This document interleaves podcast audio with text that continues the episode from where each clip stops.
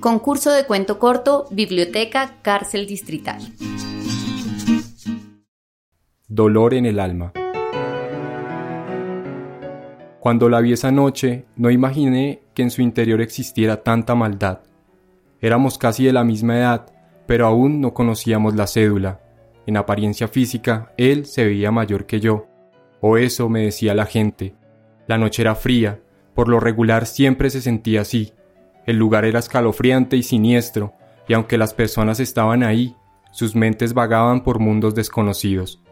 Una mirada conectó con lo que sentíamos y sin pensar en nada me dejé llevar por él y por el momento. Pasó el tiempo y lo que yo pensaba que podía ser una salida se convirtió en un encierro aún peor. Él se adueñó por completo de mi vida. Solo hacíamos lo que él decía, solo escuchaba lo que él quería, nada a mi alrededor existía, nada que no fuera él. Cada día era peor. Una falla, un error era un castigo, una herida, un dolor. Sin darme cuenta, mi vida se convirtió en un infierno. Me sentí tan sola en el mundo que inexplicablemente sentía que lo quería, que lo amaba y no podía estar sin él. Me estaba aferrando a mi verdugo y a la vida que éste me ofrecía. Poco tiempo después llegó lo que parecía ser la felicidad para nuestras vidas. O al menos eso era lo que yo pensaba. Un bebé. Sin duda la noticia fue alegría en el momento. Hasta llegué a sentir que un hijo sanaría mis heridas. Pero no fue así. No fue así. Todo seguía frío. Él no tenía la más mínima compasión por mí. Parecía que no le importáramos y en efecto así era. Pero a diferencia de él, a mí sí me importaba la criatura que llevaba dentro de mí, por lo que me aferré a ello para salir de la pena en la que me estaba hundiendo.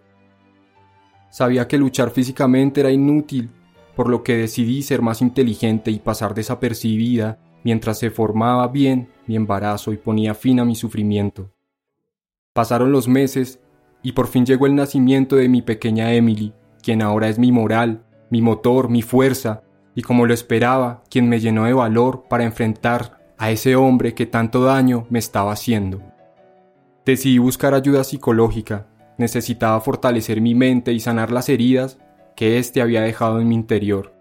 Ya fortalecida y con la mano de Dios empecé una nueva vida al lado del amor de mi vida, mi hija Emily. Después de tres años de mucho sufrimiento y grandes heridas, por fin encontré la libertad al lado de mi pequeña hija. Ahora soy una mujer independiente, luchadora, llena de valor y lo más importante, feliz, porque al fin cicatricé las heridas de mi alma. La Negra, Patio Libertad.